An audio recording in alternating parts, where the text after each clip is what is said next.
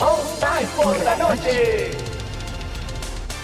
Estás escuchando All Spice por la noche. Tenemos un radio escucha en la línea.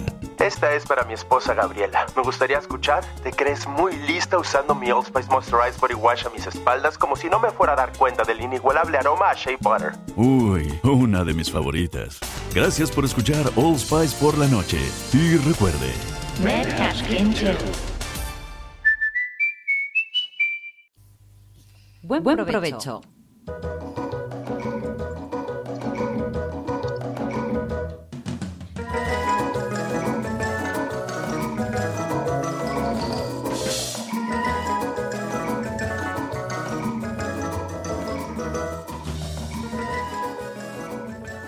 salido la, la- nuestra amiga Sandra, ha salido cortado el, el- la intro que nos hizo, nos grabó tan amablemente. Luego la podía poner en, enterita, luego después lo subo bien puesto. Estamos un mes más aquí. Bienvenidos al programa de Sabor Esfera de febrero. Estoy un poco desubicada porque vamos muy, muy corriendo todo el rato. Este año, Totalmente. este año está pasando. Mira, de verdad, o sea, tengo la vida era para ayer.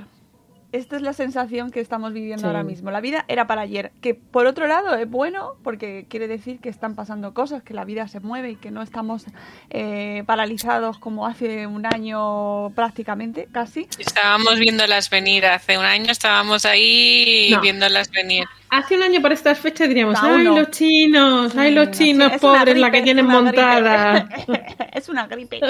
Pero bueno, Es una caso- gripe, no pasa nada, es Y una sí. gripe, nos inmunizamos y ya está. Pero aquí estamos un año después, febrero del 2021, y para finalizar el mes que toca, pues el podcast de Sabor Esfera, que volvemos aquí eh, cada mes para contaros, bueno, pues algunas noticias que nos parecen interesantes, para mm, daros una receta chachi de, para que tengáis ideas para cocinar, y bueno, para comentar alguna cosilla que se nos ocurre aquí con mis compañeras Rocío Cano y Mónica Canovas, eh, Mami Stars Cook. Buenos días, chicas, ¿cómo estáis?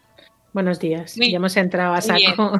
Sin que nadie nos diga nada, ya hemos empezado a hablar nosotras. Os hacéis muy bien Como en casa, como en casa. es vuestro podcast. Así que podéis hacerlo fenomenal. Eh, os recuerdo que estamos en directo a los que nos estáis escuchando. Si hay alguien ahí fuera, amigos, estamos en directo. Eh, sé que es la, son las diez y media y normalmente grabamos a las once, pero bueno, ¿qué pasa? ¿Qué pasa? Se puede grabar a las diez y media también. Hombre, que no pasa nada, que es muy buena hora y así justo después os dejamos que preparéis la comida. ¿Eh? Es que más tarde es más peligroso porque terminas con un hambre, como cuando termina Moni de hacer su receta, es como para atacar la nevera y, y- y lo primero que sigues, ahí Estoy enfadada con Instagram últimamente porque a veces entro en Instagram y, y el, me acordé de vosotras porque el otro día entré y vi una tarta banoffee que había hecho Jordi Cruz y dije, es que no, se me- o sea, es que me causa necesidad, por favor, y digo, Instagram, deja de mandarme estas, por favor, enséñame platos que no tengan esa pinta, o sea, es que Pues luego no viste la de. Samantha Valle- luego mm, replicó Samantha Vallejo Nájera la versión un poco más andar por casa. Ah, Y esa pues es la que me he quedado yo con la copla. Pues- Yo vi ahí a Jordi que lo iba a hacer y digo, mira, no lo quiero ver. Y luego de repente, ¡zas! la foto y digo, Por "Ah". favor, toda la gente que publicáis recetas en Instagram, que están muy bien, que a mí me parece fenomenal y que hay mucha gente, por favor, luego llevaroslas al blog, porque es mucho más fácil de localizar porque tiene Mm. su indexación y para buscarlas es más fácil. El señor Google Sí. nos ayuda mucho más si ponéis Sí. las recetas dentro de vuestro blog, que eso no quiere decir que no las hagáis en Instagram también, ¿vale? Que primero las haces en Instagram si quieres, las pones ahí, te llevas a millones de audiencias, ¿vale? La gente además sé que la yo lo hago, me guardo mis recetas en, mi, Sí. agua- en mi apartado de guardados de mi perfil y ahí lo tienes para consultar, pero eso no tiene un índice, no, No. hay una manera Pero de cuando buscar, vas no el fin de semana, claro, es que cuando vas el fin de semana que te apetece salirte un poquito de la norma y vas a buscar una receta, no vas a Instagram, vas, No. vas al señor Por Google. favor, los blogs, no cerréis los blogs. Ayer veía eh, un, un tuit de, precisamente de otro sector que no tiene nada que ver, que es el mundo de la educación, pero un profesor eh, y es divulgador científico lo, lo decía, ¿no? Que estaba preparando un artículo y que quería encontrar alguna referencia que no fuese de la Wikipedia y, y que buscó de un amigo suyo que efectivamente lo tenía en el blog y pudo incluir el post de su blog. ¿Qué pasa? Que mm, los bloggers eh, en ocasiones se desaniman, os desanimáis, nos desanimamos porque eh, a veces es duro, es una montaña que hay que subir, que cuesta, que no Total. es igual de agradecida que las redes y cierran el blog. Y, y ¿sabéis qué pasa? Que ahí mueren gatitos. Os lo digo de verdad porque el- me ha pasado con un pediatra recientemente que ha borrado su blog entero de años hace nada. Y bueno, por supuesto tuve charla con él en privado. no regrets, eh, sin juzgar, pero ¿por qué hacéis eso? No borréis los blogs, no borréis. Y yo creo que en el mundo que nos, que nos atañe en, en esta comunidad, yo creo que la gente acude antes a un blog eh, que a Instagram para buscar una receta en concreto. Bueno, de hecho, además- yo lo que hice, por si no, por si sí, fue hacerme pantallazos de la famosa tarta que hizo Exacto. Samantha Valla. Gemaraje. Es que realmente Pero luego, en mi, ¿qué puedo tener? ¿3.000 fotos? Hoy me acuerdo porque lo hice ayer o antes de ayer, pero a Pero lo mejor no, dentro, en el cumpleaños de mi hija, que es en septiembre, se me ocurre hacer esa tarta y digo, ¿cuándo fue? Y lo vas a buscar a Google. O sea, tú, Instagram te crea la necesidad y dices, por Sí. ejemplo, ves una paella, vamos a decir una paella, y tú ves la paella, y yo toda la semana, este fin de voy a hacer la paella, este fin de vas a hacer la paella, pero cuando vas a hacer la paella, lo, la buscas en Google. No, no, o sea, Mm. Instagram te crea la necesidad. Sí. Y el, el decir, "Mm, quiero Yo, si- la yo paella. siempre o- digo que Instagram es el escaparate de tu negocio, pero no puede ser tu Exacto. ne- pero no puede ser tu negocio. Tu negocio es tu blog o tu negocio es tu libro o tu negocio es tu programa de televisión o lo que tú te dedicas, pero tiene que ser el escaparate de tu negocio y en este caso volvemos a lo de siempre que estamos en Sabor Esfera. Es verdad que tu negocio tiene que ser un blog, no porque sea la comunidad de bloggers, porque nos gustan más los blogs, no, Y porque es además es ahora que, que están hackeando las cuentas. y- pero eh, ha habido un montón de gente súper importante que, que le han borrado la cuenta y se han quedado a cero. O sea, También- y han perdido. Y de gastronomía hubo una, y no recuerdo el nombre, eh, pero que, que de, pero de estas dinosaurios de años, años, años, años, y que de repente volvía. A mí me salió como puede que conozcas a y digo, si yo esta mujer la seguía. Entonces, leyendo, sí, sí, o sea, leyendo vi que, le- que, que, o sea, nada, empezaba de cero otra vez porque hay gente que la recupera, pero hay gente que no, la No. No, recupera. no, eh, por favor, no, no, no dejéis solo todo en Instagram porque de verdad que Instagram es un gran reclamo, es maravilloso y por ejemplo, a mí, eh, yo, a mí me ha servido Instagram para conocer millones de cuentas maravillosas de gastronomía y las sigo conociendo, por ejemplo, Aliter Dulcia, mm, que no puedo recomendarla más fuerte, bueno, me ha servido para después irme a buscar eh, tanto su web como donde tiene de- y, y la tienda, ¿no? Porque tiene varias tiendas, como, por favor, su libro, eh, que ya lo tengo aquí en casa y que, ¡ah, qué maravilla, ¿no? Es como el proceso natural, porque al final los que ad- adoramos las recetas, al final acabas cogiéndote los libros, que son los que tienes ahí en casita. Totalmente. Pero bueno, total, que no borréis los blogs. Los- no borréis los blogs, ¿vale? Después del alegato de no borrar blogs, eh, vamos con la sección de... es que me, es que es que es que lo seguís haciendo.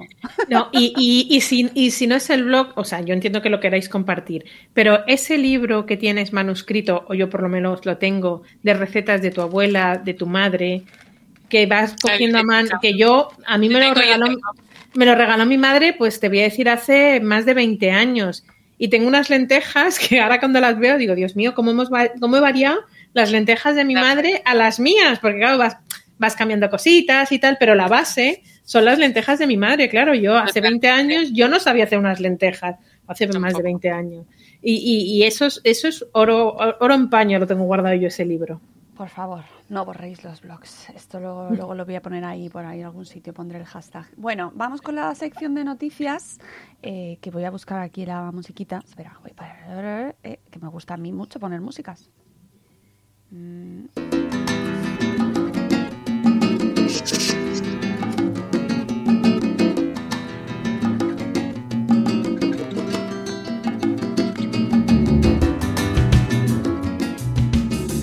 Amigo Kevin McClure. McClure. Seguro que es escocés. Tiene que ser escocés. El apellido no es de aquí. No. Bueno, las noticias de este mes he seleccionado eh, dos que me han parecido, bueno, señal de los nuevos tiempos que vienen.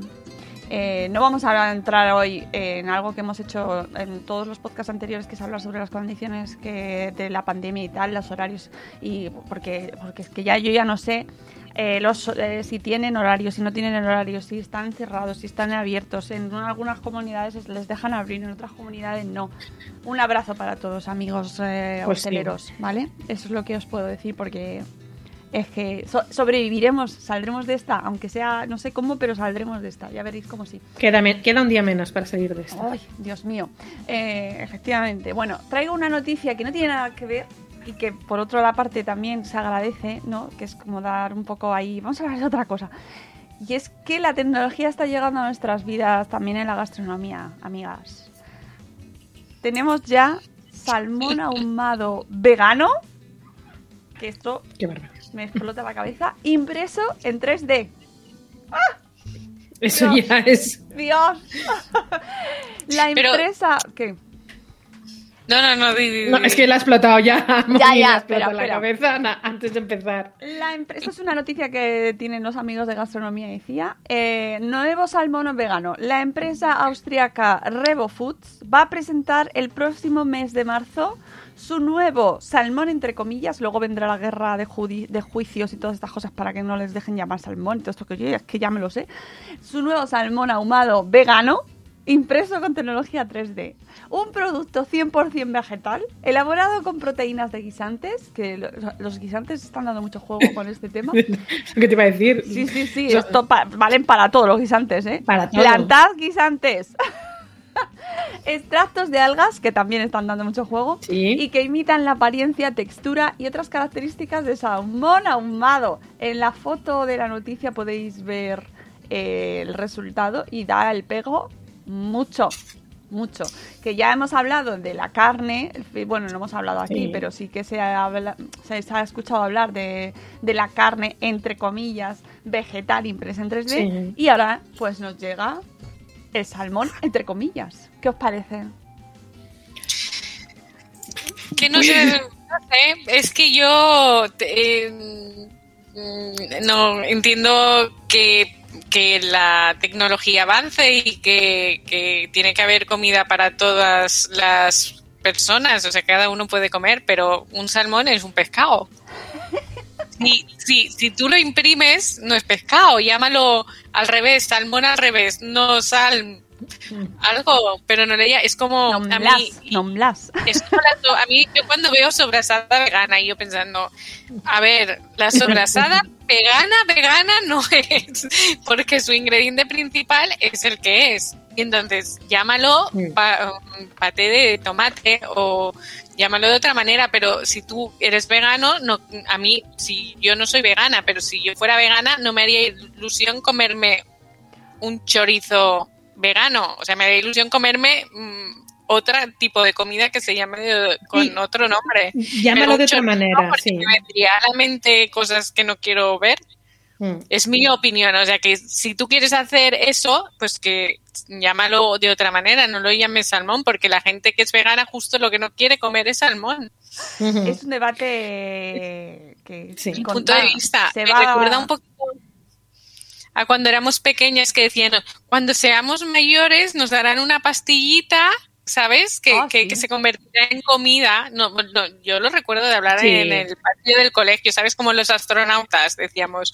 Y las pastilla- llamadas, y las llamadas también hacíamos, y mira dónde estamos nosotros ahora mismo, que podrás Y hacerte me una recuerda eso, ¿sabes? mira. Como, como algo así, como muy así, pero digo, bueno, mm, mm, si quieres comer salmón, te comes un salmón. Y si Sí. no quieres comer salmón, te comes un... Sí, Otra cosa. X. eh, Y lo de-. Y la noticia de impreso en 3D, porque lo han anunciado, pero yo muchas veces cuando eh, te das por, nos da por leer etiquetas, que tú dices, ah, eh, mm, no sé, me invento, eh, salsa de tomate, tomate, un 25%. Ya. Y tú dices, si tú haces una salsa de tomate en tu casa o un tomate frito, Es Total, es 100%. aceite, si acaso echas cebolla o, o zanahoria, hay gente que lo echa, echas el tomate, un poquito de sal, un poquito de azúcar para quitar la acidez y no hay más. Pero es que en el bote de, de- de, mm, tomate frito mm, mm, hay de todo, casi menos tomate. Pues habrá un momento que a lo mejor nosotros nos lo veamos, pero nuestros hijos o nuestros nietos, pues a lo mejor el tema de imprimir la comida en Bueno, 3D ya verás. sea lo más normal. Sí, sí, sí. Claro, yo, yo creo que esto Yo estuve- acaba de empezar. en, en un evento en, en Santander y presentaban justo una, me he acordado ahora, ¿eh? Un- una impresora 3D, pero lo que hacían era con ingredientes naturales, por ejemplo, imprimían eh, para la decoración de platos. Con, con ingredientes, por ejemplo, hacían hojas o formitas, así como para, ¿sabes? Esa decoración ahí. Sí. Exacto, Sí. pero, pero era de, yo qué sé, o, eran las hojas, recuerdo que era- creo que eran como una, como boletus pulverizados, o, o sea, o sea que, que era esencia pura para el plato, ¿sabes? Tenía que ver, pero no sé. Yo ese es el, ese el- la verdad es que en, en la noticia ese panecillo tiene pintorra, pero el salmón no, no. Perdón, ¿eh? Bueno, a ver, Perdón. tiene alicientes el hecho de que se produzcan así, porque ya, bueno, según nos indican, y eh, es verdad que cada vez hay está, eh, bueno, pues mm, el Pero mundo bueno, marino está más contaminado, eh, de esta manera se garantiza que tenga todas las propiedades nutricionales, no tiene tóxicos, eh, no, no tiene microplásticos, nanoplásticos, no hay eh, antibióticos que cada vez se va extendiendo más, es un problema de nuestro tiempo.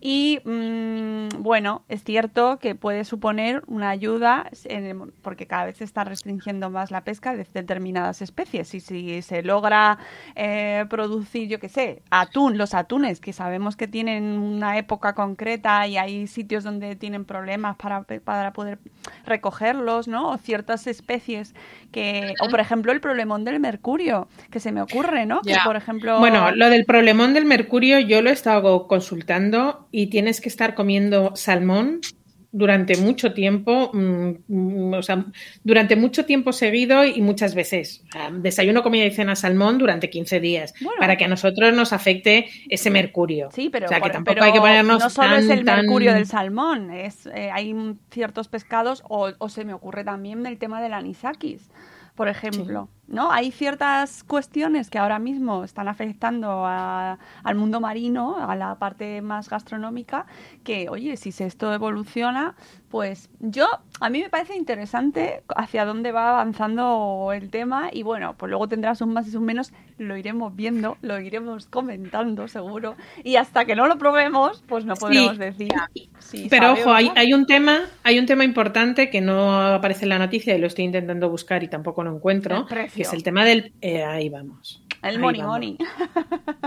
Ahí seguro que tienes que mm, Hombre, no tendrás mismo- mercurio, pero tampoco tines un riñón. Ahora mismo será como tomar un bagel. no sé lo que costará, pero me imagino que equivalente a poder, pues eso, a, a- a aquellos los del turismo espacial, ¿no? Que dicen, no me voy a ir de turismo, me voy a hacer un viaje espacial, ¿no? Esas cosas anecdóticas y así de pues de gente que tiene mucha pasta. Así es mejor, así con la pandemia irte de, de- de viaje al espacio que irte a Burgos. Sí, pero bueno, ese tipo de cosas que Pues, como no se pueden bueno. hacer o no, no o productos que se hacen tan pocos, pues que tienen un precio muy elevado, pero que yo me imagino que irá poco a poco, cada vez se va produciendo más cosas en 3D y yo creo que iremos, y se irá viendo cada vez más. Esto va a ser una constante, ya veréis. Igual que el tema de comer insectos, eh, de nuevos productos, ah, claro, ya se están metiendo mucho en las algas, ya se habla muchísimo, ya está muy Claro. integrado, Sí. semillas. Es que eso es, es que es puro cultural porque, porque nosotros nos comemos, por ejemplo, las gambas, los caracoles y en otras culturas mm, se ponen las manos en la cabeza, que es lo que nosotros nos pasa, lo que vemos en otras culturas. Pero realmente si estás acostumbrado, claro, si estás acostumbrado desde pequeño, lo ves, norm- no, es, es obvio. Nos comemos Es el cerdo crudo. no- Nos comemos el cerdo crudo, curado pero crudo. Y- Totalmente. Y, que nos den una buena patita de cerdo cruda curada. Pues sí, sí. Eh, bueno, el Claro, es que, que es- muy interesante hacia todo el campo que se abre, que luego ya veremos hacia Mm. cómo se comercializa, cómo se distribuye, qué opciones tiene, qué ventajas, qué no, qué, opciones, ¿no? A ver, yo lo probaría, ¿eh? Lo probaría Sí. para ver. Pero entiendo que no, o sea, por, por cómo veo la noticia, entiendo que es eh, que no es eh, un, un sabor similar, que simplemente es como la textura y la forma. Pero Bueno, no, no- Eso habría no que- sé qué decirte, ¿eh? habría que verlo. Porque Hasta que no lo podamos probar, no, no podemos opinar sobre el sabor. Pero dicen que tiene un magnífico sabor y textura y es rico en proteínas y ácidos grasos omega 3. Mm, ¿Cómo? hay que verlo. Es el primer alimento marino vegetal elaborado con tecnología 3D en el mundo y bueno, me parecía muy curioso. Como no podemos probarlo, pues nos Perfecto, quedamos con sí, las ganas. Nos quedamos ahí como mm, con ganas. en el próximo saber. Sabor Esfera que nos hagan un bocadillito. Oh, Pero- oye, ¿os imagináis en el próximo gourmet? Pero nos- salmón ahumado vegano, el blog Danza de Fogones te dice que ya lo hay. Está hecho con ingredientes naturales y fáciles de encontrar y tiene un sabor y una textura muy conseguidos. Claro. O sea que el salmón vegano ya existía de antes. Yo creo que ahí la noticia es que lo han hecho claro, en 3D. Claro, claro, es el A mí es que creo que me 3D. costaría, pero porque el salmón es una de las cosas que a mí me encanta. Me encanta el salmón. Me encanta. Pues mira. Y entonces si algo te gusta mucho, pues si encuentras, te, tiene que ser muy conseguido para... Si fuera otra cosa, yo qué sé, no, no me atrevería a decir el, el producto, pero otra cosa a lo mejor... Pues es como mira, el salmón- el jamón serrano, Ya. que te Ya. hicieran un jamón serrano vegano. mm, tendría que estar ahí muy conseguido para deleitarte el paladar. Bueno, Pues, pues si estáis interesados, está la, la receta del salmón ahumado vegano en el blog Danza de Fogones. Es un Y blog súper chulo. Y se hace con zanahorias. Oh, Wow. mira, Claro. curioso. Pues nada, ahí lo dejamos, el apunte. Otra noticia que he seleccionado, pues es un concurso. Ya sabéis que de vez en cuando me gusta traer noticias de concursos que se celebran y que sirven para dar nuevas oportunidades a chefs y a restaurantes y a cocinas. En este caso se trata del concurso Grana Joven. ¿Se, se dirá Grana Joven o Grana Joven? no lo sé, porque no tiene acento ahí. Grana Joven Chef 20 2021 que se trata de una convocatoria para jóvenes talentos de la cocina, un concurso de cocina que busca a jóvenes talentos cocineros entre 18 y 35. No entramos ya. Que tengan capacidad Oh. creativa e innovadora y que apuesten por la cocina saludable, los productos de temporada y la proximidad que recordamos son puntos que ahora mismo pues están en auge. ¿No? y que está organizado este concurso por la Concejalía de Salud, Educación y Juventud y Deportes, madre mía, la concejalía que de cosas tiene, eh, de Granada, que eh, lo lanzó en el primer, la primera edición fue en el 2014 y que eh, se va afianzando cada año por su trayectoria el éxito creciente de participantes. Este concurso, Grana Joven, oh, yo creo que deberían ponerle el acento, ¿no? Grana. Granada. Granada. Grana Joven. Yo también. no sé, luego si nos... Lo mismo no, está nada bien decirlo así, pero yo que sé, que a mí me, hace más, me gusta más.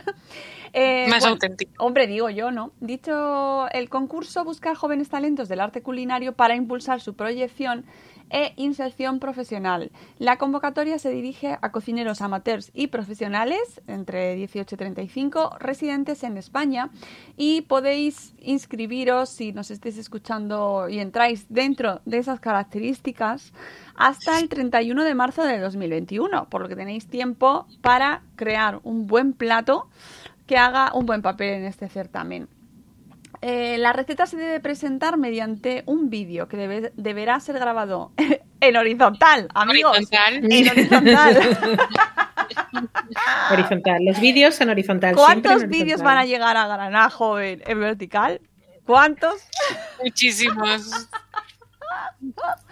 Hay que leer bien las bases, ¿eh? Por favor. En horizontal. Y en el que se detallará la receta paso a paso, los ingredientes, la técnica. Pero, ojo, no podrá extenderse más de 5 minutos. El vídeo de la receta se debe enviar por correo electrónico y bueno, pues se lo tenéis que mandar a través de un formulario de inscripción que tienen en la, desca- en, el, en la página de los amigos de Gastronomía y CIA, tienen puesta la convocatoria. Así que mm, lo podéis mandar por email a espaciojoven.granada.org. Así que esto se conocerá, a ver, finalizado el plazo de Me inscripción. encantaría ver las recetas que. Bueno, nos que quedaremos preparan. pendientes. Me encantaría. Un jurado seleccionará cinco recetas a razón de la calidad de la presentación, el desarrollo de la receta y la originalidad de la utilización de ingredientes de la provincia de Granada. Y a través de las redes sociales se seleccionará a un sexto participante. Ah, mira qué interesante. Eh, luego, los seis seleccionados participarán en una semifinal presencial y eh, cocinarán ante el jurado disponiendo de dos horas para elaborar su plato. De esta semifinal saldrán tres finalistas que competirán con otra receta de libre creación y a la que deben, de la que deben servir una, una ración a cada miembro del jurado. ¿Vale? Ponen aquí los, bueno, que se valorará la organización, limpieza y destreza durante la elaboración de los platos, el sabor, la presentación y la creatividad y originalidad de la utilización de los productos. Los tres finalistas obtendrán un premio metálico y un lote de productos gastronómicos de diferentes colaboradores y patrocinadores del certamen. El primer premio está dotado con 1.300 euros, el segundo con 800 y el tercero con 500. Y podéis descargaros eh, las bases del concurso si queréis participar, si os apetece, si estáis ahí en ese momento vital, sobre todo que te cae la edad, ¿eh? Eso es muy importante. Pues en la web de. Gastronomía y CIE tenéis, os dejaré, mm, bueno, en la descripción del programa eh, está puesto el enlace a esta noticia y podéis ir para allá. Así que, bueno, mucha suerte. Que, re- que Granada reparta suerte. Y ojo, que, que en Granada tienen el listón muy alto porque es, el- Oh, es un sitio come excelente para, para comer de tapas y unas tapas muy pro. Totalmente. debería, debería aprender otras, eh, otras ciudades eh, de cómo se toman las tapas en Granada. Bueno, yo creo que Yo, cada la vez primera vez hay más. Se van una- uniendo más. Ávila es un sitio magnífico para, para ir de tapas. También León. Pues sí, sí. Bueno, aquí en Madrid, por ejemplo, no, no nos podemos quejar. Algo nos No. ponen. Ah, yo tengo otra. Me, hubo- me acuerdo de un sitio eh, de estos, en, en- en barrios de estos así como muy castizos, donde te ponen un huevo duro de tapa. Y un caldito. Bueno, también. caldito, pero un huevo duro, solo, ¿eh? Te ponen el huevo, tú te lo, te lo pelas. Os lo juro, ¿eh? Que nos quedamos cuando nos lo pusieron. Y, pues que esto antes hacía, oye. Claro, a lo mejor pensabas que abriéndolo habrías, ¿sabes? Lo típico que hacen a veces que hacen... Un trampantojo. que Exacto, Comida creativa. Pues, Exacto, lo- pues no. no. era un huevo duro. Era un huevo duro, duro, duro, ¿no? Proteína pura y dura, ¿sabes? Que muy bien, muy bien. A lo mejor el que llevaba el, el bar era de fitness o así está. O a lo mejor tenía, tiene un ahí un, ¿cómo se dice? Ahí un... un Una de gallinas y tiene que darle salida para no, no hay vida para tantos huevos. Oye, por favor, para la gente que nos escucha ahora en directo o más adelante, contadnos qué tapa curiosa os han puesto, por favor. Porque esto es muy interesante, el tema de las tapas. Las de San Sebastián también son muy famosas. Sí. Pero eso son, Oh, ojo, son ojo, pinchos, no confundamos. pinchos, Una pinchos. cosa es la tapa Son y otra cosa es el pincho. Que es pincho. Ya. No quiero yo Porque el pincho, el pincho tú eliges, por lo general, y lo pagas. Y La la tapa no. Y porque vosotros sabéis de dónde viene la historia de la tapa, ¿no? Yo sí. No. no. Bueno, pues era, eh, eh, eh, si mal no recuerdo, fue Alfonso X el Sabio quien decidió que el vino no se podía tomar solo porque se subía a la cabeza. Y entonces lo que hacían era el recipiente, que no era la copa que estamos acostumbradas ahora, sino era como una especie de una jarrita que lo hemos visto en multitud de películas. eh, esas jarras encima llevaba una tapa que era generalmente un trozo de pan con eh, la chacina que hubiera, bueno, pues aquel entonces no había una gastronomía tan variada como habría, como había ahora, pero generalmente era la chacina que habían hecho de la matanza o, o cualquier eh, otra cosa que pudiera acompañado del pan y se lo ponían Algo encima de, encima del, Del- encima del vino. Vino. Ah, mira, qué bien. Mira, muy interesante. Pues mm, decidnos, ¿qué tapas? Mar ¿Cuál ha sido la tapa más rara que os han puesto? Y aprovechando, mira, voy a poneros una cosa que es que me la guardé hace tiempo cuando la vi. Espera, voy a bajar el volumen a esto. Eh, cuando lo vi por Twitter me acordé y dije, me lo voy a guardar para el próximo Sabor Esfera porque esto lo tengo que poner.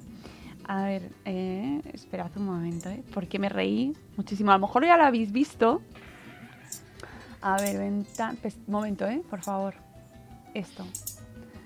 Venga, a ver.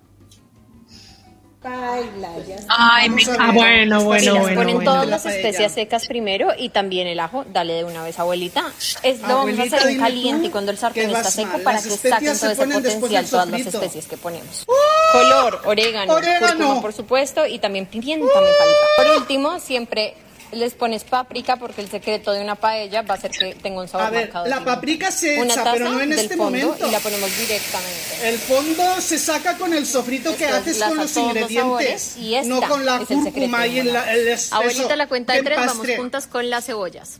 Larga, cabezona y buena. Madre de la Virgen del Amor Hermoso, de la Virgen de la Teta Rastras. Aceite de oliva o la grasa de Eso no se hace en una paella. Cebolla, Toda suavidad empiezan a quitar pimiento todo. morrón. Zanahoria Madre cruda mía, zanahoria. Dos pimentones van para Por la. Virgen de la Teta Rastras, Pimentón esto no ahumado se ya puede picado, hacer en una paella. Lo de un valenciano. Vámonos con la Ya está. Vamos a ver. esta Es que por lo visto esa cuenta en. TikTok se dedica a eso mismo, a buscar vídeos de paellas y ella se indigna porque yo había visto otro que no es ese, pero es la misma la misma señora que se Me indigna. encanta esa señora, es súper auténtica, me encanta. Oye, trae, traerla al programa, que nos hable de la paella. Pues sí, La Virgen de la Me encanta. Rastras. la, pa- la paella es que la Ese paella tema- son palabras mayores. Ese tema trae. Yo creo que no me había caído en el nombre de la... Cuando vi el vídeo me dio tanta risa que no había oído lo de la Virgen. La Virgen o sea, no, no, no había... O sea, el, el reír que, que yo había sentido no me había dejado. Y ahora cuando lo he oído digo, ¿cómo, esto, ¿cómo no lo escuché yo? Por favor. me ha encantado. Es que es verdad. Eh, es que lo de la Bueno, paella, dedicado a todos nuestros amigos valencianos. sí. Con nuestro cariño, nuestro amor, que eso es arroz con cosas. Bueno, Pero eso ni siquiera es muchas cosas que no solemos tomar El aquí. otro día compartía Lala Chus también, que es maravillosa. También tiene un perfil. Yo la veo en Twitter, pero tiene, el perfil original lo tiene en TikTok. Y compartía precisamente también un, uno de estos que, que haces dúos eh, con un chico que hacía una paella. eh, un chico americano que hacía una paella. Que madre mía, madre mía. Otro día lo ponemos también. Bueno, Porque Yo conocí a Jamie Oliver, o sea, yo Bueno, realmente eh, conocí a Jamie Oliver en Canal Cocina. Por la movida de la paella. Me estaba haciendo la paella, o sea, eh, eh, o sea, me quedé enchufada porque cuando em- vi que el chico decía, eh, los, o sea, eh, claramente decía, los españoles abren la nevera y lo que encuentran lo meten en la paella. Y metía salchichas, chorizo, bacon y digo, ¿sabes? Y fue, o sea, lo recuerdo perfectamente. Bájate un poco la cámara, que luego sales en el vídeo, porque esto luego sale en vídeo, entonces se- sale cortadica la, cara y le dirá a la gente, ¿por qué tenemos a Mónica cortada siempre? No, es que se le va bajando la cámara. Le va bajando. Que, que Es que yo hablamos, creo que me muevo tanto que voy moviendo la mesa. que hablamos de Jamie Oliver, eh, yo también vi un gazpacho también memorable, que también aquello era de todo menos ga- gazpacho. Pero no sé si alguna vez habéis tenido la oportunidad de hablar con un chino de la comida china que comemos nosotros. Ah, no, yo no- eh, sí, sí, sí, de hecho estuve, nos fui, me- yo he estudiado chino tres años y, y sí, sí, y en la escuela de oficial de idiomas y, mm, y que por cierto algún día dentro de muchos años conseguiré retomar seguro, seguro, seguro. Pensaba que ibas a decir un día en el programa en chino. ¿Os imagináis? Pues ese día, ese día conmigo lo cuenten.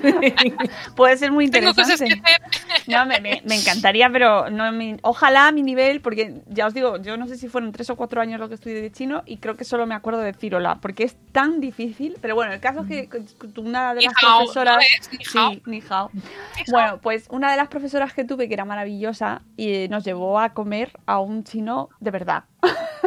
y estuvimos hablando mucho del tema de la comida y efectivamente era en Lavapiés. Eh, fuimos a un chino donde van los chinos. O sea, claro, Claro, bueno, y en Claro, el que, y en el ya aquí en Madrid, en el parking de la Plaza de España, ¿Sigue ahí sí abierto? que había un sitio. No, lo han cerrado ya. ¿no? Lo cerraron. Cerraron Estuve porque están haciendo obras y comer esta galería. Y ahí sí que era comida china china, que no fueras a pedir eh, los rollitos de primavera, ni fueras a pedir el arroz tres delicias, ni el pollo agridulce, no, era chino, chino, y Sí, era sí, maravilloso. unos eh, Era muy curioso el sitio. ¿eh? Era muy curioso. Muy Ese sitio era Tokio, pintoresco. ahí debajo de la tierra Sí, y tal. sí, sí, sí. Pero bueno, es una pena que haya cerrado. Eh, bueno, más, más cosas. Eh, Pues antes a mí de- los rollitos de primavera me encantan, ¿eh?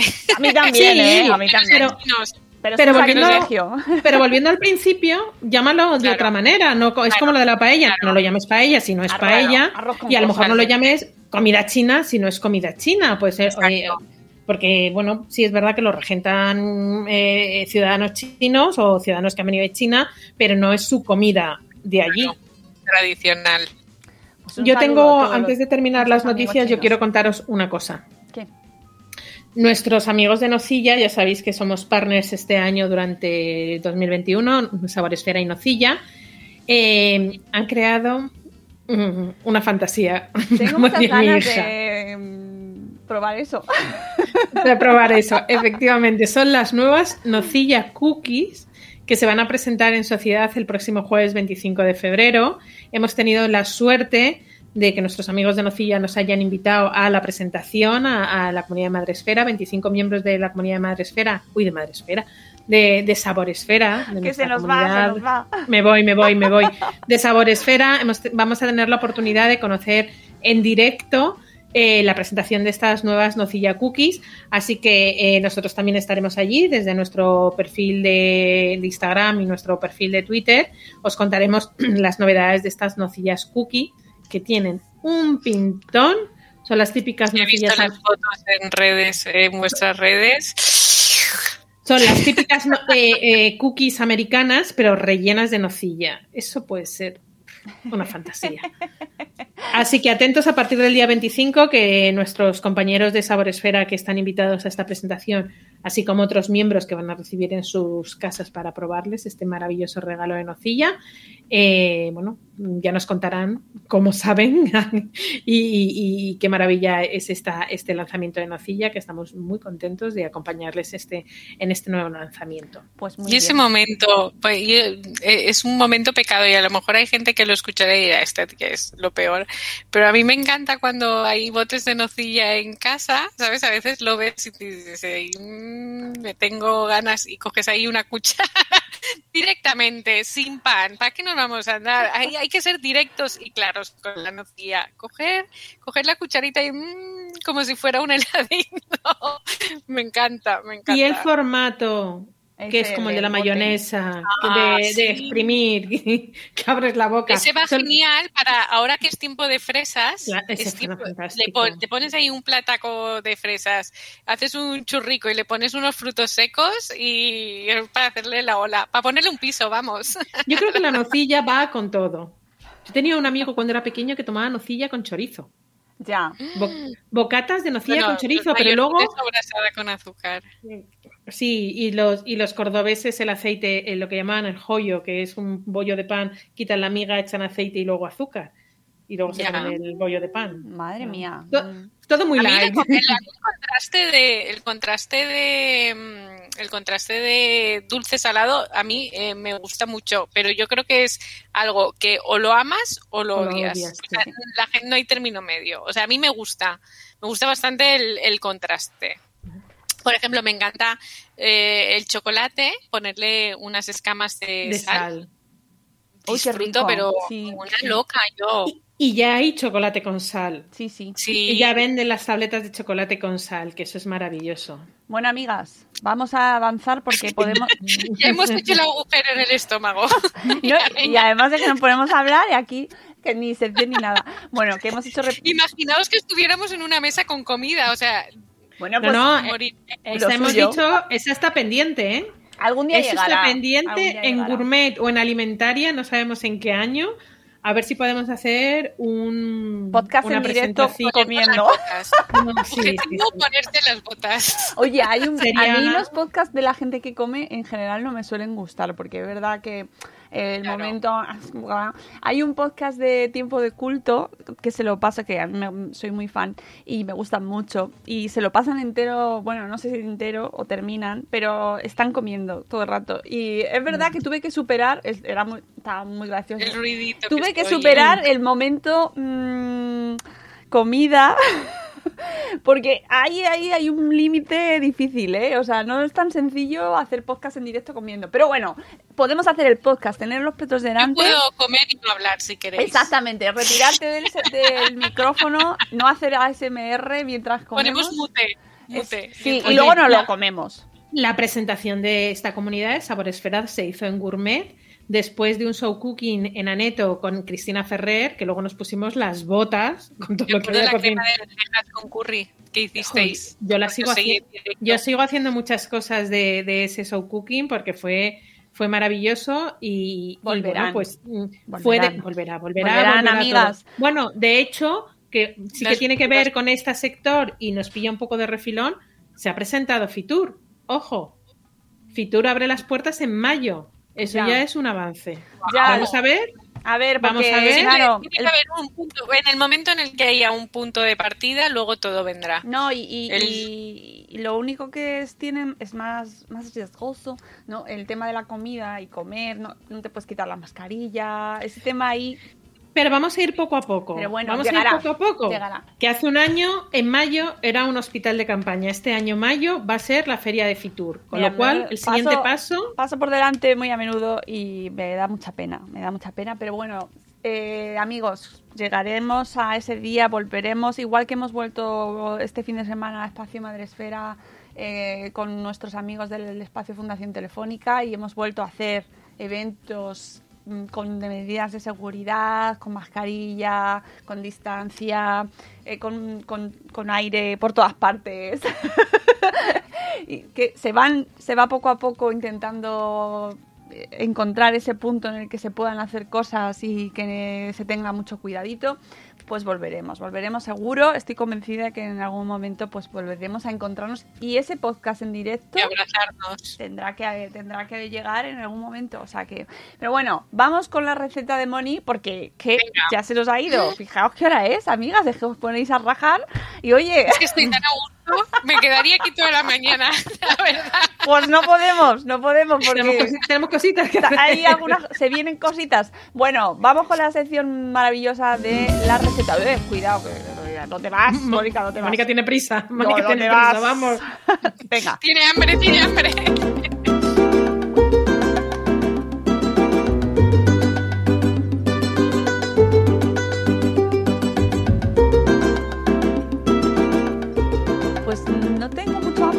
Pero siempre cuando llega tu receta, Mónica, pues claro, me abre ahí el apetito. Crea Malvada. necesidades, Mónica. Malvada. Yo tengo que decir que cuando estaba mm, preparando la sección de este programa, tenía en mente hacer otra receta que es que hablamos en el anterior podcast, que era la ensaimada. Oh. Pero a veces las cosas, mm, el timbre llama a tu puerta y de repente tu, tu cabeza empieza a pensar en otras cosas. Y es lo Aneto que me llama, pasó ayer. Aneto llama. Aneto llama a Aneto llama a su puerta. Entonces estaba yo trabajando y, y- y me tocan el timbre. Mm, Ahora como los mensajeros es, te dejo el paquete en el ascensor, que yo lo prefiero así, ellos no tienen que esperar y yo... Aneto sube solo. Es- Está, talla- está empoderado, Aneto, sube solo. Exacto. Y de repente digo, ay, por favor, pero qué ilusión. Y entonces en, en el, en el paquete había uno de mis caldos favoritos que es como perfecto para bases de cremas, o sopas y en este caso a, a mí me, me vino a la mente una receta que tengo publicada en el blog ya desde, pues mira, del- cuando no sabíamos que era COVID de abril del, del 19, que es un risotto de gambas y setas. Qué rico. Tengo que decir que a mí el risotto es uno de los platos que me costó probar porque la combinación arroz y queso parmesano, como que como yo estoy acostumbrada a arroces y paellas, pues como que no lo acababa de no me acababa de apetecer, Bueno. pero un día lo probé y entonces ese día cambió mi vida.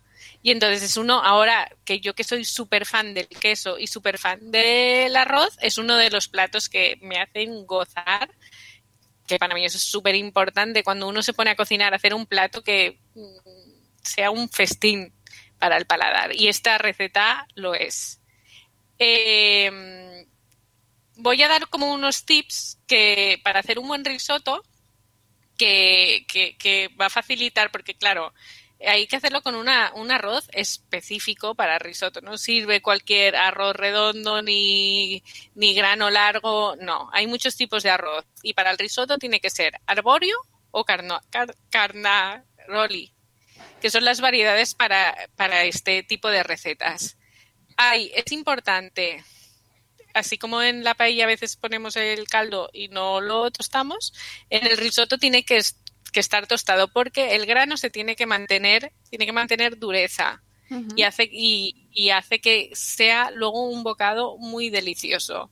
Importantísimo la calidad del queso. Bueno, siempre en todas las recetas el éxito depende de la calidad de los productos que utilice eso es obvio. Y otra cosa que yo siempre digo cuando hacemos, hemos cocinado aquí en Sabor Esfera arroces, el arroz lo que hace es absorber el líquido que tú pones en la receta. Si tú puedes poner agua, puedes poner agua. Pero si pones un buen caldo, pues la receta no tiene nada. Otro nivel.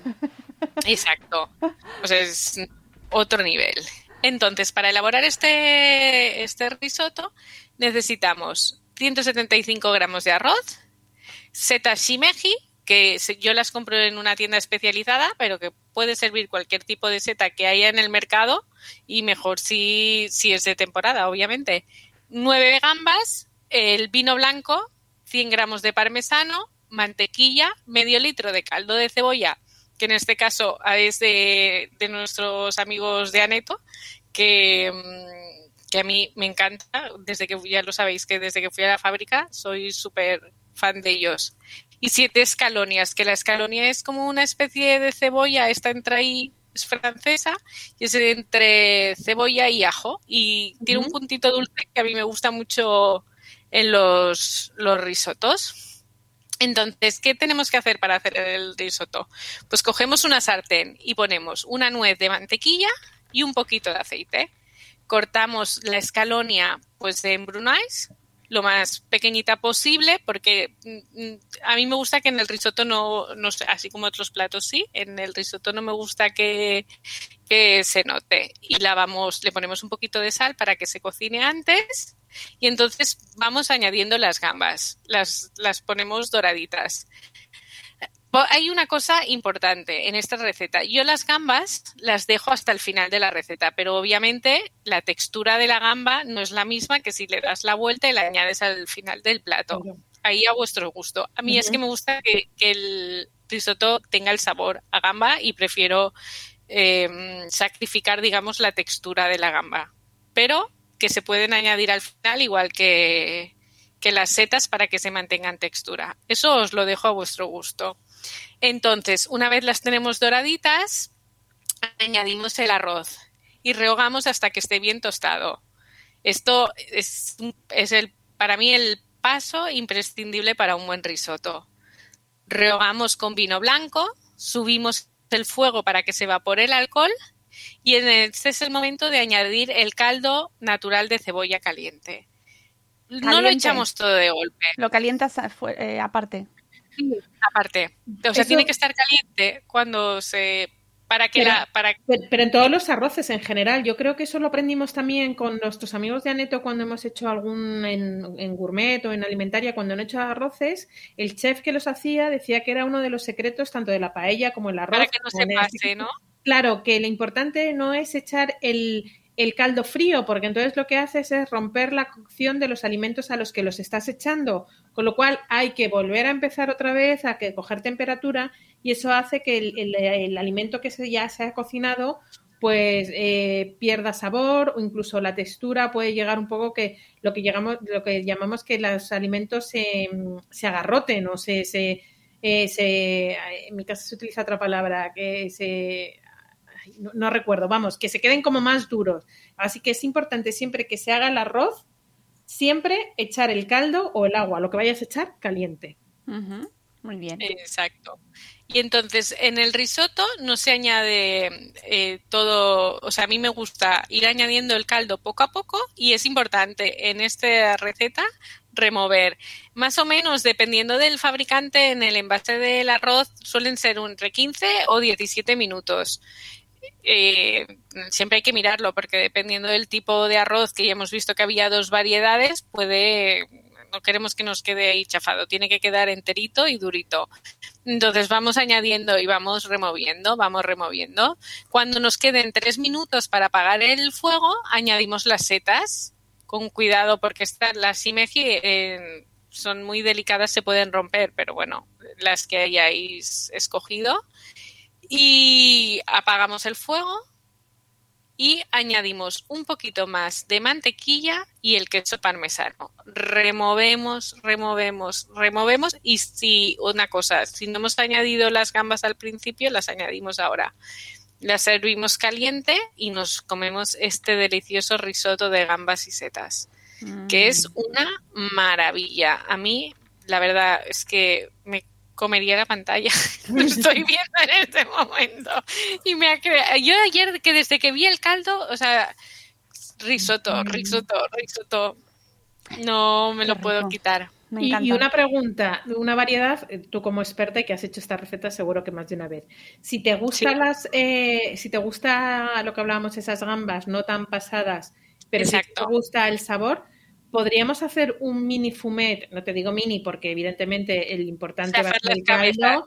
Es- efectivamente es cocer un poco las cabezas y con, con el resultante, con el, el caldo que sea un poquito para que le dé ese sabor Sí, y añadirlo a la vez del caldo de cebolla. Totalmente, totalmente. Claro, es que a mí lo que me gusta es el gustito, pero a lo mejor cuando, no lo recuerdo, ¿eh? pero cuando a lo mejor hice esta receta no lo tenía, no, eh, la tenía ya las gambas peladas. Porque a veces hago caldo, o sea, si compro gambas, Sí. a veces digo, quiero hacer caldo, pues a lo mejor las, las guardo ya, las congelo peladas. Pero que sí, esa es la solución. Obviamente la textura de la gamba mm, hervida 15 minutos no es como cuando le haces vuelta y vuelta y se queda dentro así como un poco crudita, que es para mí es lo ideal. Claro. Pero bueno, aquí hay que adaptarse a lo que uno tiene en la cocina. No, no, si no, no, hay claro. cabezas, Por supuestísimo. No, yo y lo que para mí es hago imprescindible el saborcito de la gam que deja la gamba. Mm, cuando hago el fumet lo congelo en cubitos de Ah, hielo. claro. Entonces es como el que echa una pastilla de, de mm, carne o de extracto de carne o de pescado, pues tengo yo mi cubito de, de fumet. qué rico. Que se me ocurre echarlo ahí con el caldo de cebolla y da ese sabor. Porque a mí me gusta la gamba un poquito lo que decías tú, un poquito cruda, un poquito. Exacto. Es que pierde textura totalmente. O sea, sí. Pues amigos, claro. tenéis la receta en el blog de Mami Stars Cook para que podáis hacerla cae. mm, cuando queráis y, y como siempre, pues si tenéis algún comentario, si la hacéis de otra manera, si tenéis alguna duda, alguna pregunta, pues ¿Verdad? Porque el risotto a lo mejor yo lo he explicado de una manera y a lo mejor nos está escuchando un italiano que se está estirando de los pelos. y está estos haciendo virgen, o sea, mía. que me perdone. Mamma es, mía. Es un risotto mm, mallorquín. Es un risotto mallorquín, perdonadme. Eso Y- siempre y- puede- y- no, no, no, pero es que a mí me encanta. O sea, hay mucha gente que te dice las cosas, eh, o sea, en plan zasca. Pero a mí me encanta cuando, por ejemplo, he hecho otras recetas, eh, arepas, por ejemplo. O he hecho recetas internacionales que te escribe gente y te dice, pues mira, mi madre o mi abuela o mi padre o lo hace así. Y eso te enriquece. Lo que, lo que hay personas que te dicen, mira, mm, a mí una vez puse una receta y me dijeron, mira, tienes que ir a la cárcel por esta receta que has hecho. ¿En Y serio? yo me quedé en plan, de verdad, en shock. Y, y- y hubiera pensado que hubiera sido mejor que esa persona me hubiera dicho, mira, pues si en vez de, yo qué sé, añadir esto, añades lo otro, y en vez de cocerlo cinco minutos, lo cueces tres, Ya. te- es lo ideal. O sea, yo creo que lo importante es enriquecer, que cada uno hacemos las cosas a nuestra manera y que siempre podemos aprender de la gente, pues De todas formas, es que a veces nos ofuscamos. eh, he- mira que he visto debates encendidos y uno de los más encendidos que he visto ha sido eh, sobre mm, eh, cómo se cuece o cómo queda mejor el cocido, si en olla normal o en olla lenta. Eh, Ah, vale. Bueno, bueno, bueno, bueno, bueno. Mm, ¿Sabes, no? Así que hay que Claro. tomarse las cosas con Claro. filosofía. También, pero que siempre hay gente que te puede decir, te puede decir, oye, pues mira, este, sobre todo en platos internacionales, porque a ver, yo cuando hago una receta mallorquina me podrá venir alguien y me dirá, oye, pues esto no se hace así, y yo le diré, pues mira, esto lo he aprendido de mi abuela y en mi casa se Claro. hace así, Claro. Pero si estoy haciendo un risotto que no es, no lo he comido desde pequeña, pues entiendo que a lo mejor alguien venga y me pueda decir, oye, pues esto no lo hagas así, hazlo de otra manera, y yo lo agradecería. Sí, pero la cocina es algo vivo y, y- y no es una, una ciencia exacta, porque tú ahora mismo preguntas, te viene un extranjero y tú dices, perdón, la tortilla hay que echar, la tortilla de patatas, la tortilla española hay que echar la cebolla o no. Ahí hay multitud de opiniones. O se cuaja la va- se cuaja mucho el huevo o no. Yo, por Claro. ejemplo, me encanta mm, lo que llaman estilo betanzos, el, el- el huevo casi sin cuajar. Hay gente que no lo soporta, tiene que estar co- Bueno, cuajado. cuidado con Hay la seguridad dice, alimentaria ahí, ¿eh? Cuidado que el huevo no puede estar crudo porque nuestros amigos Beatriz, Calidad y Gominola de Petróleo nos ya nos han dicho que el huevo no puede estar crudo. Pues Mucho yo, Mucho- me- ya, chicas, pero- creo que al mes que viene no llego. ¿eh? No, si a mí me encanta también así. Yo también soy de dejarla... prácticamente Pero los amigos nutricionistas y especialistas en tecnología del alimento nos dicen que mucho cuidado porque el huevo crudo ya sabéis que puede pasar, pues que te puedes, puedes tener problemas de salud. Así que eh, hay que combinar la, eh, el gusto con la seguridad alimentaria, siempre para evitar luego males mayores. que ya sabéis que, esto de trabajar en la vez, en madre esfera, madre esfera, salud un sabor esfera, es lo que tiene. Es que uno a veces es más, más feliz cuando no tiene tanta información. ¿eh? Pues yo, Mira, mira, ¿qué te voy a Quiero decir? decirlo. Es que mira lo que tengo, mira lo que tengo aquí. Justo me, me acaba de morir. llegar el libro de Gominolas de Petróleo de, de Miguel Ángel Lurueña que habla precisamente de esto y como soy, me encanta este tema, pues es que lo tenía que soltar porque es que lo del huevo lo dice mucho y pone mucho la foto de la tortilla en- que de mi gusto, como a mí me gusta dejarla y siempre dice, no la dejéis así, que no es bueno. Ya, pero hay tantas cosas malas en el Bueno, mundo yo y lo solo aviso. haciendo. Yo, Yo solo Yo que, luego yo la el está ahí. el huevo ha pasado por agua, por supuesto. Bueno, me encanta. Y cuanto más la yemita esté más cruda, mejor. Y Oye, la que se puede, se de puede usar, si eh, hay dudas, pues tenéis ya la huevina esta y estos productos. Sí, bueno, ya, pero es que. Bueno, ahí, eh, esto- Pero hay ahí un conflicto, ¿eh? ya hablaré con Miguel Ángel cuando toque este episodio en Salud Esfera. Este irá para Salud Esfera, no sufráis, no sufráis. Eh, Pero sí, se aprende muchísimo de todo. Al final siempre sacas aprendizajes y, oye, si se puede hacer bien y mejor, ¿no? Para, porque me estoy acordando de mi amiga Eva Quevedo, la pobre, que sufrió una intoxicación de tortilla de patata en su boda y que amigos se tuvieron que ir todos al hospital. O sea que mucho cuidadito con, con este tema. Oye, que, que tenemos que hacer la sección de la Y tele. ahora hablando de tortillas y crudos, me han venido ganas. Mirar tú, imaginaos cómo tengo la cabeza yo, que me- me- de repente me ha apetecido comer ostra. ¿Por qué? Oh. No lo sé. Hay algo que no hace conexión en No, mi cabeza. o, o unos espaguetis eh, carbonara, de verdad carbonara, con, con la yema de la Oh, huevo claro. cruda. Oye, Me ha venido a mí. eso me, vienen- eso me recuerda cuando estuve en Florencia. No, en Florencia. Qué no, bonito, Florencia. Donde, donde fui a. Bueno, no me acuerdo ahora exactamente si era Florencia. Yo creo que era Florencia. Que no- nos hicieron un recorrido por eh, restaurantes italianos y ahí es donde te das cuenta de la diferencia entre la gastronomía real de allí, ¿no? De Bueno, cómo se come la pasta allí y cómo nos la comemos nosotros y cómo creemos que se come la pasta. A- a- recuperando el tema que hablábamos antes de La pizza. de, de los, La de, pizza. la- de las diferencias, ¿no? Entre las comidas y madre de Dios, súper Los espaguetis carbonara nunca llevan nata. Ya. Jamás en No. la vida llevan nata. Llevan huevo y tocineta, nada más. Ya. Y el parmesano, no hay más. Ya. Y pimienta. Bueno, sí, pimienta. para Y luego pues, nosotros hacemos barbaridades, pero bueno, en fin. Ya. Que vamos con la tele. Venga, le doy. A ver, ¿dónde está?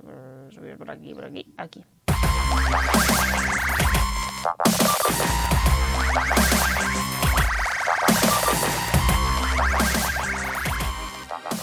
No sé si tenéis mucho contenido sobre tele. ¿Habéis visto tele gastronómica recientemente?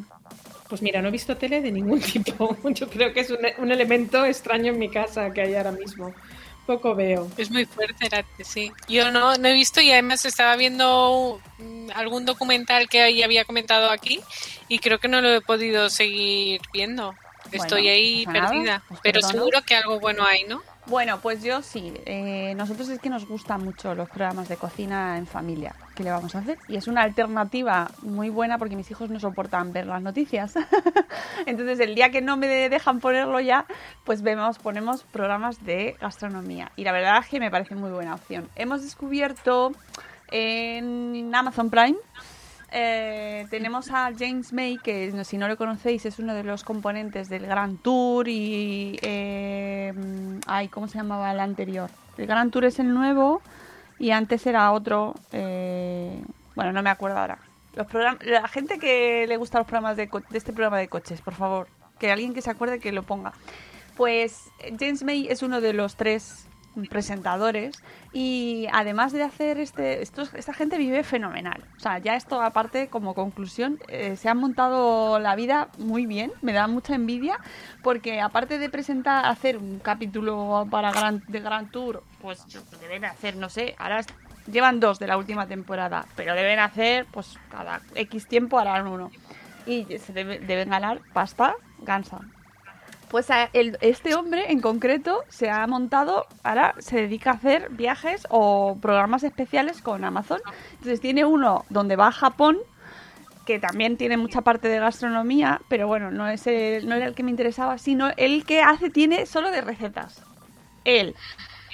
¿Por qué? Porque es James May. Y entonces está, le tienes a él solo cocinando que tiene algo especial es que no tiene ningún tampoco el hombre él, él reconoce que él no o sea que no es que sea gran cocinero pero como es James May le han hecho un programa de recetas para él vale y sale él cocinando y tiene una ayudante que es de economía doméstica una experta en economía doméstica que está metida en un cuarto detrás suyo y sale cuando tiene dudas. Y nada, pues el programa está curioso, la verdad, tiene tips que están interesantes y como a este hombre le gusta mucho la comida asiática, pues también mete ingredientes que son interesantes y que bueno, pues de todo se aprende. Y luego, aparte de este que le tenéis en Amazon Prime, que no me acuerdo ahora cómo... Ah, James... eh, ah, que además está gracioso por el nombre, o sea, por el nombre del programa, porque es James May Cook. Claro, él se llama James May y el programa pues, James puede cocinar. Está gracioso. Pues ese, ese os lo recomiendo. Si os gustan los programas de cocina, está interesante.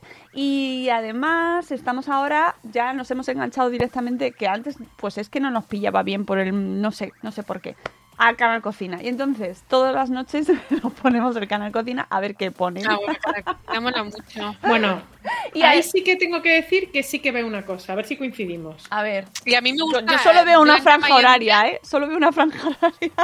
Nada más. Yo no veo- Yo lo veía cuando estaba embarazada y ahora de vez en Uh. cuando mi santo lo ve y yo me engancho y me gusta. Y solo, eh, eh, em, ay, ¿cómo se llama? Recetas tradicionales o cocinas tradicionales o... de los pueblos que salen señores y señoras cocinando, señores En- y señoras. Las de las que En tienen una chimenea de detrás, un horno En detrás. eh, de cocina muy Sí, sí. arraigada.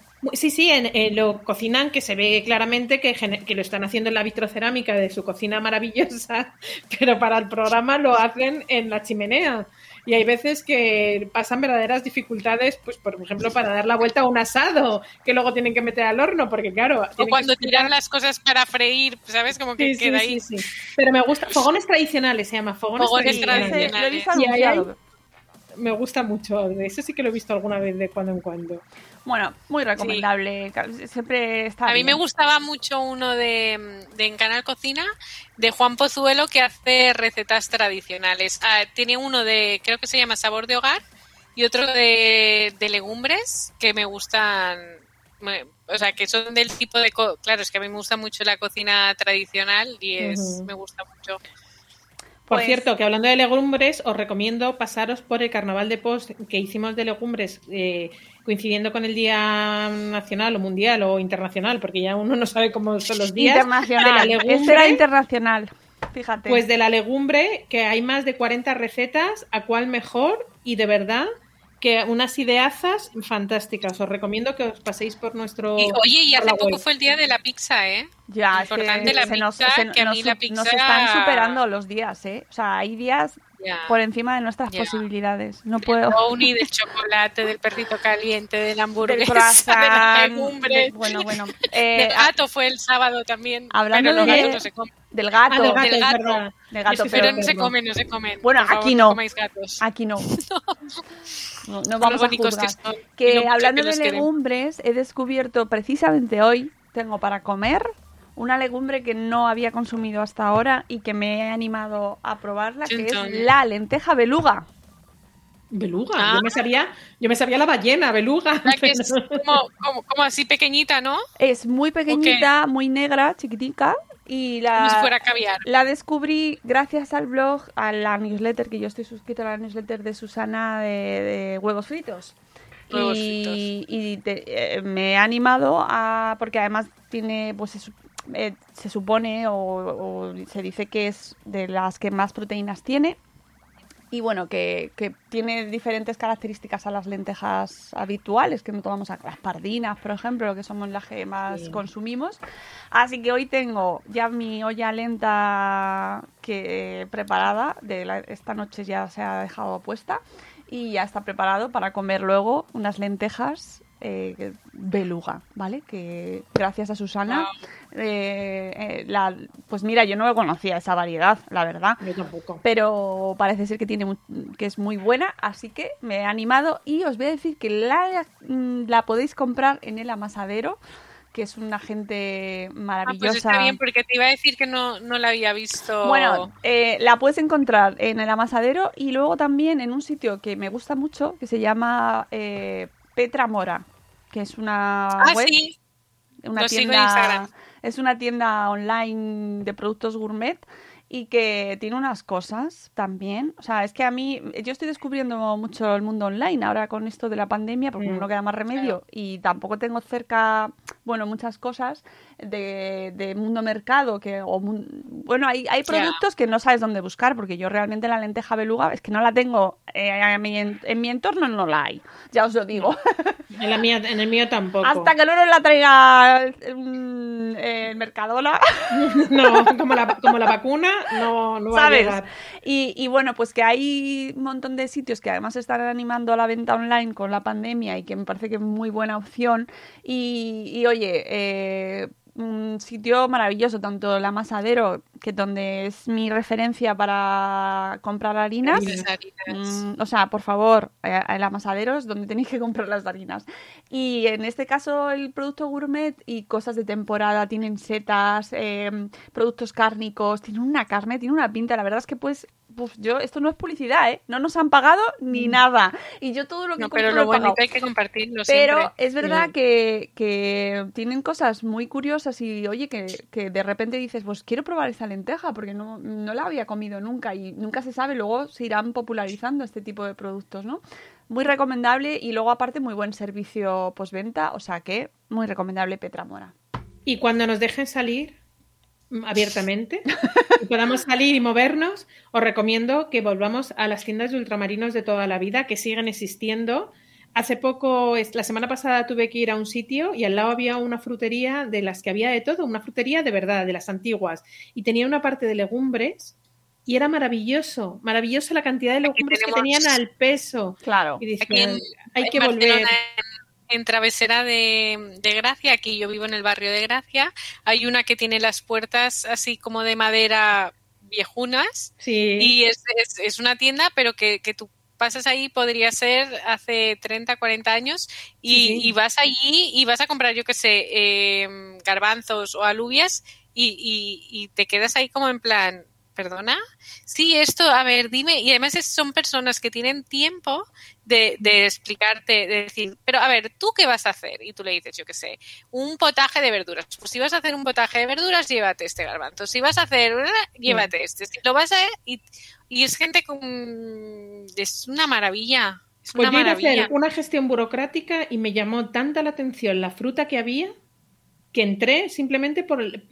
Me llamó la atención la tienda en sí y entré porque me llamó la atención la calidad de la fruta. Efectivamente era un poquito más cara de la que estamos acostumbradas a comprar en el supermercado, pero la calidad no tiene nada que ver.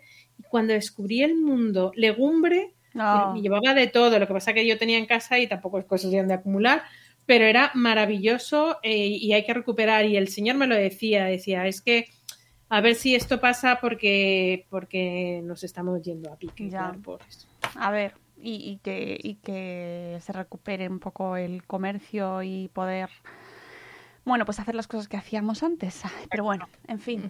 Eh, bueno, que tengo que, que ya nos hemos pasado de la hora, amigas, eh, os aviso, Sí. pero que simplemente eh, comentar. estamos tan agústico. Ya. Que, te- que quería compartir el curso que tiene nuestro amigo Simón de cocina cero. Simón, sí, ¿verdad? Lo he dicho bien. De cocina cero waste. Eh, que no me quiero inventar el nombre, pero es que yo creo que sí. Bueno, a veces pasan esas cosas. Sebastián Simón, vale, que he dicho el apellido. Sebastián Simón, que, que es el creador de Gourmet Like Me, que ya estuvo aquí con el, con la agenda solidaria que, que lanzó este año, pero aparte tiene otro blog que se llama Cocina Zero Waste y organiza cursos para aprender a eh, cocinar con mm, bueno pues de una manera más sostenible y con cosas que nos sobran para no desperdiciar nada. Tiene un curso de cocina Zero Waste el 27 de febrero que es este sábado que viene a las once y media en Madrid, en la escuela Cocinea.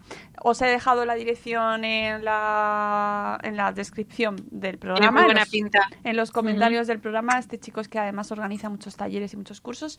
Y yo sé que la gente tiene más miedo a apuntarse por estas condiciones, pero están preparados con toda la distancia. No os tenéis que quitar la mascarilla, eso podéis, podéis estar cocinando en vuestros sitios o poder estar en. Es decir, no. mm, Si que os apetece, apuntaos porque además Sebastián es maravilloso. Así que ahí dejamos la recomendación y todo lo que podamos apoyar a la gente de la comunidad, como, como Por Sebastián, supuesto. pues aquí estamos. Y oye, que ya está, que, que ya, Que que ya ya. está, que ya nos vamos. que yo creo que ya nos ha quedado completísimo el programa de hoy. Eh, fantástico eh, escucharos y veros de nuevo y nos vemos la semana, o sea, no, no, no, en marzo, en marzo. En marzo, marzo. Que En- ya en es la Semana que viene. En marzo hará un año. Tun, tun, tun, tun. Ya, ahora- ahora Bueno, pero va a ser maravilloso, hay que pensar en positivo. Hombre, claro, estamos mejor, seguro que estamos mejor que hace un año. Exactamente. El 23, el 23 de fe. Y se- La se- Comunidad de Madrid va a empezar a, a vacunar esta semana ya a los mayores, con lo cual es un paso más. Oye, para eh, conseguir la y estaban pensando en ampliar, que a mí todavía no me va a tocar, pero ah, querían ampliar desde 45 hasta 55. Eh, sí, pero nos, eh, eh, nos llegará tarde. Bueno, bueno. eh, estaremos aquí dispuestas para cuando Sí, llegue el momento. sí, sí, sí, y en marzo volvemos. Gracias, Sonia, por estar ahí. Amiguita, Sony, un besito muy fuerte. Que, que, que vuelven, que llega marzo y vuelven las torrijas. Qué rico.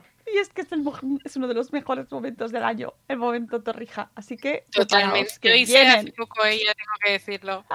Porque tenía que hacer fotos y mira, una se tiene que sacrificar por el trabajo. Y, y hacer Y si, toca hacer, torrijas. ro- si- si toca hacer torrijas después del roscón, se hace. Se hacen, se hacen. Ya está, no pasa Si hay que nada. hacer, se hace. Por Con- el trabajo que no sea. Con las ganas de comer torrijas, eh, nos vamos y nos eh, escuchamos el mes que viene en Saboresfera. Amigos, ha sido un placer escucharos, eh, Rocío y Moni. Hasta Igualmente. el mes que viene. Espera, que vamos a escuchar a Sandra. Podcast presenta el podcast de Sabor Sí, Esfera ¿veis? con Mónica de la Fuente y Rocío Cano. Buen provecho. Adiós.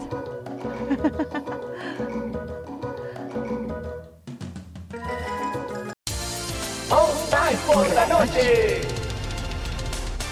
Estás escuchando All Spice por la noche. Tenemos un radio escucha en la línea. Esta es para mi esposa Gabriela. Me gustaría escuchar. ¿Te crees muy lista usando mi Old Spice Moisturized Body Wash a mis espaldas como si no me fuera a dar cuenta del inigualable aroma a Shea Butter? Uy, una de mis favoritas. Gracias por escuchar All Spice por la noche. Y recuerde, Red.